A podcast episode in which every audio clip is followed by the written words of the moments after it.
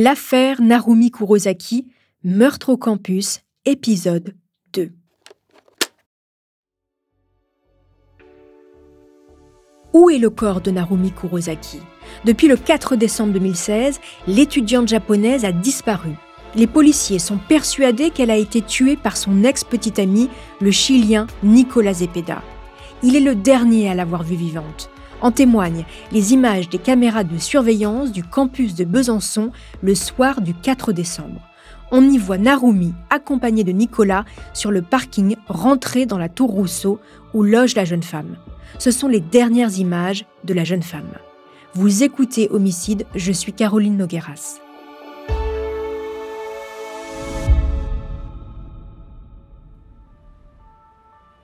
Le 30 décembre 2016, le nom de Nicolas Zepeda, le suspect numéro 1, est annoncé publiquement. L'affaire fait la une des médias français, japonais et bientôt chiliens. La police française est à ses trousses. Quelques jours après la disparition de Narumi, le jeune homme a quitté la France par des chemins détournés et a rejoint son pays, le Chili. Nicolas Zepeda a-t-il tué Narumi Kurosaki? Et si oui, pour quelle raison?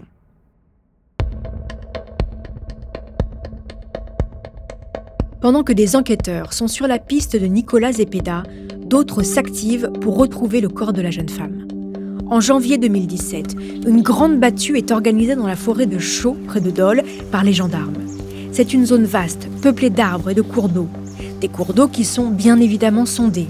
Un travail colossal, mais qui ne donne rien. Le corps de Narumi reste introuvable.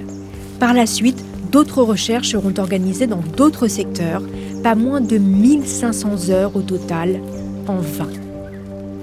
Edwige Roux-Morizot, procureur de la République de Besançon. De très nombreux moyens sont actuellement déployés, tant pour retrouver le corps de la jeune fille que pour faire toute la lumière sur les circonstances de ce crime. Mais des éléments de l'enquête nous font dire que même si on n'a pas retrouvé le corps, euh, il est extrêmement vraisemblable. C'est la seule hypothèse que, l'on retient. C'est malheureusement que cette jeune femme euh, est morte. Les enquêteurs sont persuadés que le corps de la jeune femme a été immergé dans la rivière du Doubs, près de Dole. Or, tous les corps ne remontent pas à la surface. Et dans ce cas, il ne sera peut-être jamais retrouvé. En parallèle de ces recherches, les enquêteurs veulent comprendre la personnalité du principal suspect. Qui est-il? Pourquoi aurait-il tué Narumi Kurosaki? L'enfance de Nicolas Umberto Zepeda Contreras, de son nom complet, ne ressemble pas vraiment à celle de Narumi Kurosaki. Né à Santiago, dans la capitale du Chili, en décembre 1990, il grandit dans le sud du pays avec ses deux sœurs jumelles au sein d'une famille aisée. Son père, Umberto, est l'un des dirigeants de l'opérateur téléphonique mobile Movistar. Sa mère, Anna Luz, travaille pour un sénateur et elle est employée au service des ressources humaines de la ville de Serena. La famille dispose de nombreuses propriétés dans le pays. Nicolas démarre un cursus de gestion au Chili. Le jeune homme est bourré de talent. Brillant intellectuellement, curieux, doué en informatique, également doté d'une jolie plume, il écrit, il aime la musique, il aime beaucoup voyager, c'est le fils prodige. En octobre 2014, Nicolas s'envole pour le Japon afin de poursuivre ses études de commerce pendant un an. À l'université de Tsukuba, l'une des meilleures du pays, il se fait rapidement des amis. Il organise même des soirées latino avec d'autres étudiants sud-américains. C'est ici qu'il fait la rencontre de la jeune Narumi. Ils entament une relation amoureuse en février 2015. À en croire les photos publiées sur les réseaux sociaux, ils ont l'air heureux. On les voit tour à tour en balade à vélo, sourire aux lèvres, au ski, sur un marché. Pour Nicolas, aucun doute, Naomi est la femme de sa vie. Alors en octobre 2015, il la présente à sa famille au Chili. À la fin de son année universitaire, Nicolas quitte le Japon pour rentrer dans son pays. Mais l'éloignement avec sa petite amie est trop difficile. Dès le mois d'avril 2016, il retourne à Tokyo avec la ferme intention d'y trouver un travail. Il s'installe dans le studio de Narumi, mais la relation du couple s'effrite. Nicolas s'ennuie, il n'a pas de travail, et tourne en rond dans l'appartement. Il se sent délaissé par sa petite amie. Le couple se dispute souvent. Narumi, elle, est prise à l'université de Besançon. Elle quitte donc le Japon à l'été 2016, laissant Nicolas seul. La jeune étudiante japonaise s'acclimate à son nouvel environnement et se fait de nombreux amis. Elle ne supporte plus la jalousie de Nicolas qui la harcèle.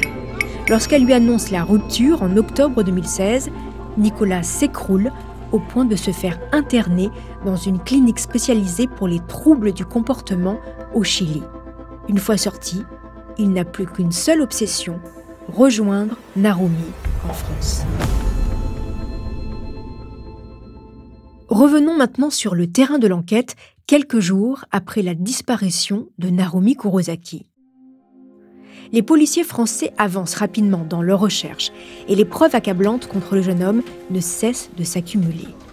Grâce aux exploitations des données de la puce GPS de sa voiture de location, celle de son téléphone portable et de sa carte bancaire, le parcours du Chilien, les quelques jours qui ont précédé le 4 décembre 2016, est entièrement reconstitué. Pour les enquêteurs, la préméditation du meurtre ne fait aucun doute. Voici donc ce que Nicolas Zepeda a fait. Le mercredi 29 novembre 2016, il arrive à l'aéroport de Genève après une escale à Madrid.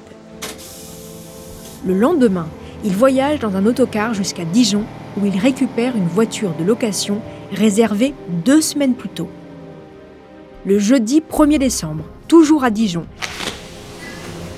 Il se rend dans un hypermarché du centre commercial de la Toison d'Or où il achète un bidon de 5 litres de combustible pour chauffage d'appoint, une boîte d'allumettes et un pulvérisateur de détergent au chlore. Puis il passe une demi-journée à arpenter des sentiers de la vaste forêt de Chaux à l'est de la ville de Dole. Entre le 1er et le 4 décembre, il fait chaque jour l'aller-retour vers Besançon. Les antennes GPS enregistrent des déplacements près de la résidence universitaire et du centre de linguistique où étudie Narumi. Le vendredi 2 décembre, deux étudiantes échangent quelques mots avec lui au sein même de la résidence étudiante. Après avoir dîné avec Narumi le dimanche 4 décembre, Zepeda se rend avec elle dans sa résidence universitaire sa voiture ne bougera plus du parking jusqu'au mardi 6 décembre. Ce qui fait dire avec certitude aux policiers que Nicolas Zepeda était avec Narumi la nuit où les cris ont été entendus.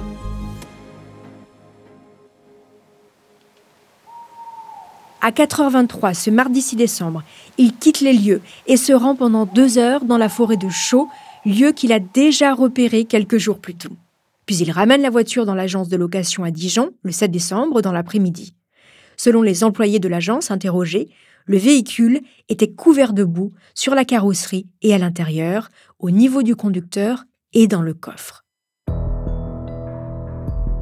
Nicolas Zepeda achète ensuite un billet de bus pour se rendre à Genève.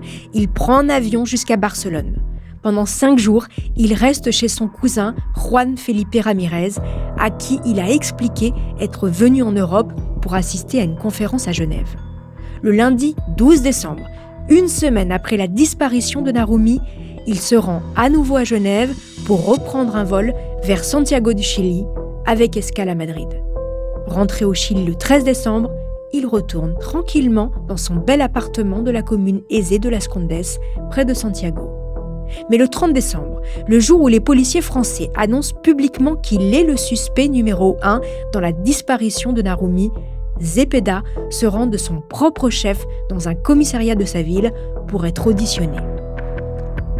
D'abord, il nie être venu en France, mais il consent que le départ du Japon de Narumi a créé une situation inconfortable dans son couple. Et il déclare très précisément J'étais en couple avec Narumi pendant 19 mois et 16 jours, du samedi 21 février 2015 au 6 octobre 2016. Cette précision étonnante explique à quel point la relation qu'il entretenait avec la victime était importante à ses yeux. Quelques jours plus tard, à nouveau auditionné, il change de version. Oui, il s'est bien rendu en France et il a bien croisé son ex tout à fait par hasard sur le campus de Besançon. Puis ils sont allés dîner au restaurant. Il a ensuite passé la nuit avec son ex ce 4 décembre 2016. Ils ont eu des rapports. C'est tout. Sa disparition, il n'a rien à voir là-dedans.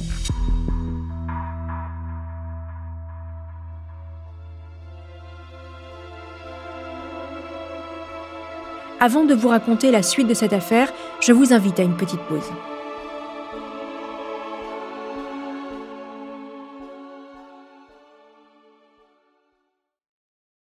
En France, les choses s'accélèrent. Un mandat d'arrêt international est émis contre Nicolas Zepeda.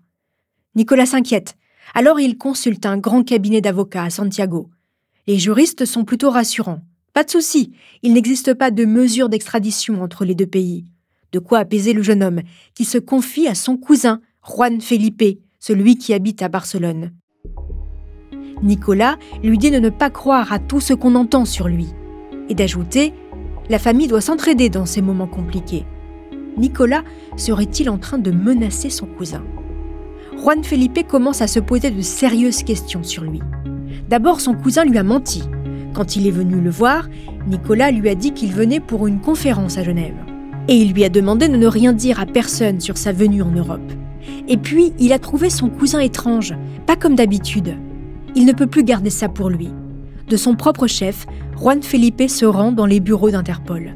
Il explique aux enquêteurs que Nicolas lui a posé des questions sur la mort par asphyxie. Il a également parlé de Narumi au passé. Narumi aimait beaucoup la mère, lui a-t-il confié.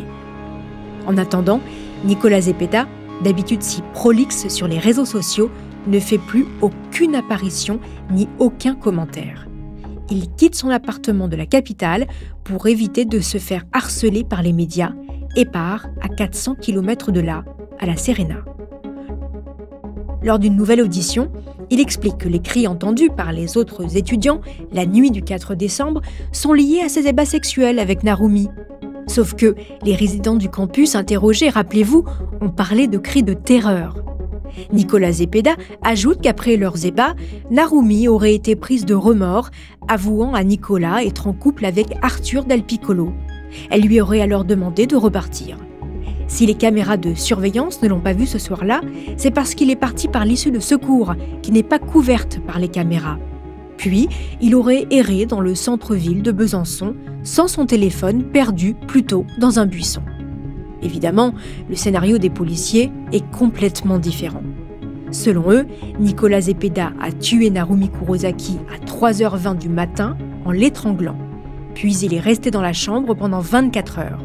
Il a ensuite transporté le corps de Narumi en pleine nuit, caché dans la couverture de son lit, qui n'a pas été retrouvé dans la chambre.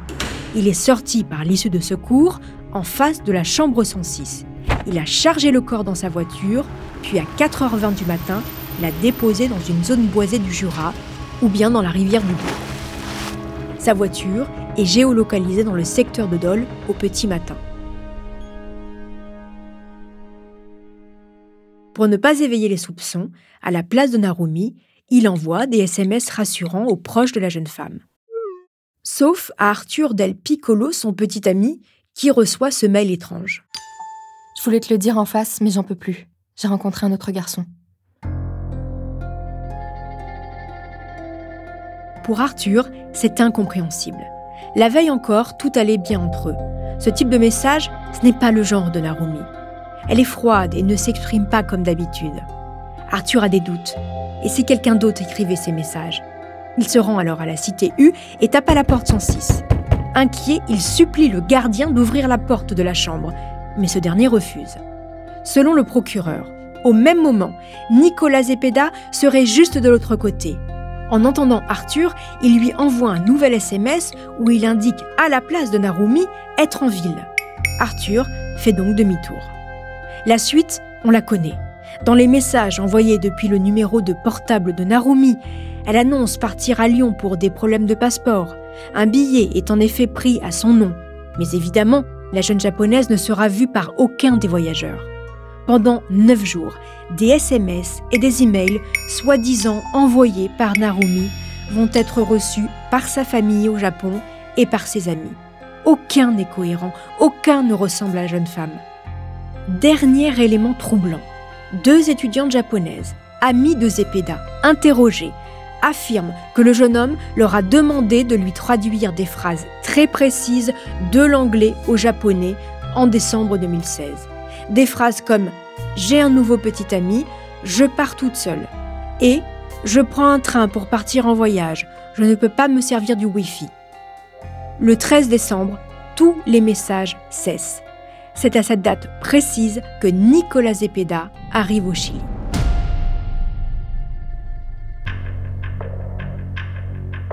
Les policiers n'ont donc aucun doute sur la culpabilité du jeune homme. Il est l'auteur de tous les SMS envoyés depuis le portable de Narumi.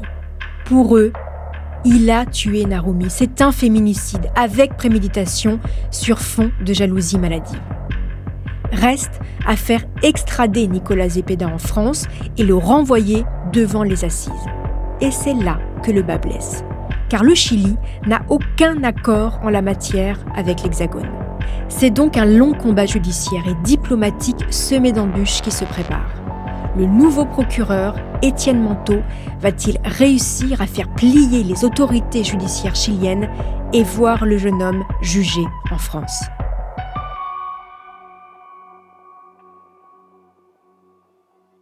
C'est ce que je vous raconterai dans le troisième épisode de cette affaire hors norme. En attendant, n'hésitez pas à parler de ce podcast autour de vous et de laisser des étoiles sur vos applis de podcast préférés. Une petite précision, les quatre épisodes de Homicide sont disponibles en avant-première pour les abonnés à la chaîne Bababam Plus sur Apple Podcast. Pour celles et ceux qui ne sont pas abonnés, les nouveaux épisodes restent bien évidemment disponibles gratuitement chaque jeudi sur Apple Podcast et toutes vos plateformes d'écoute.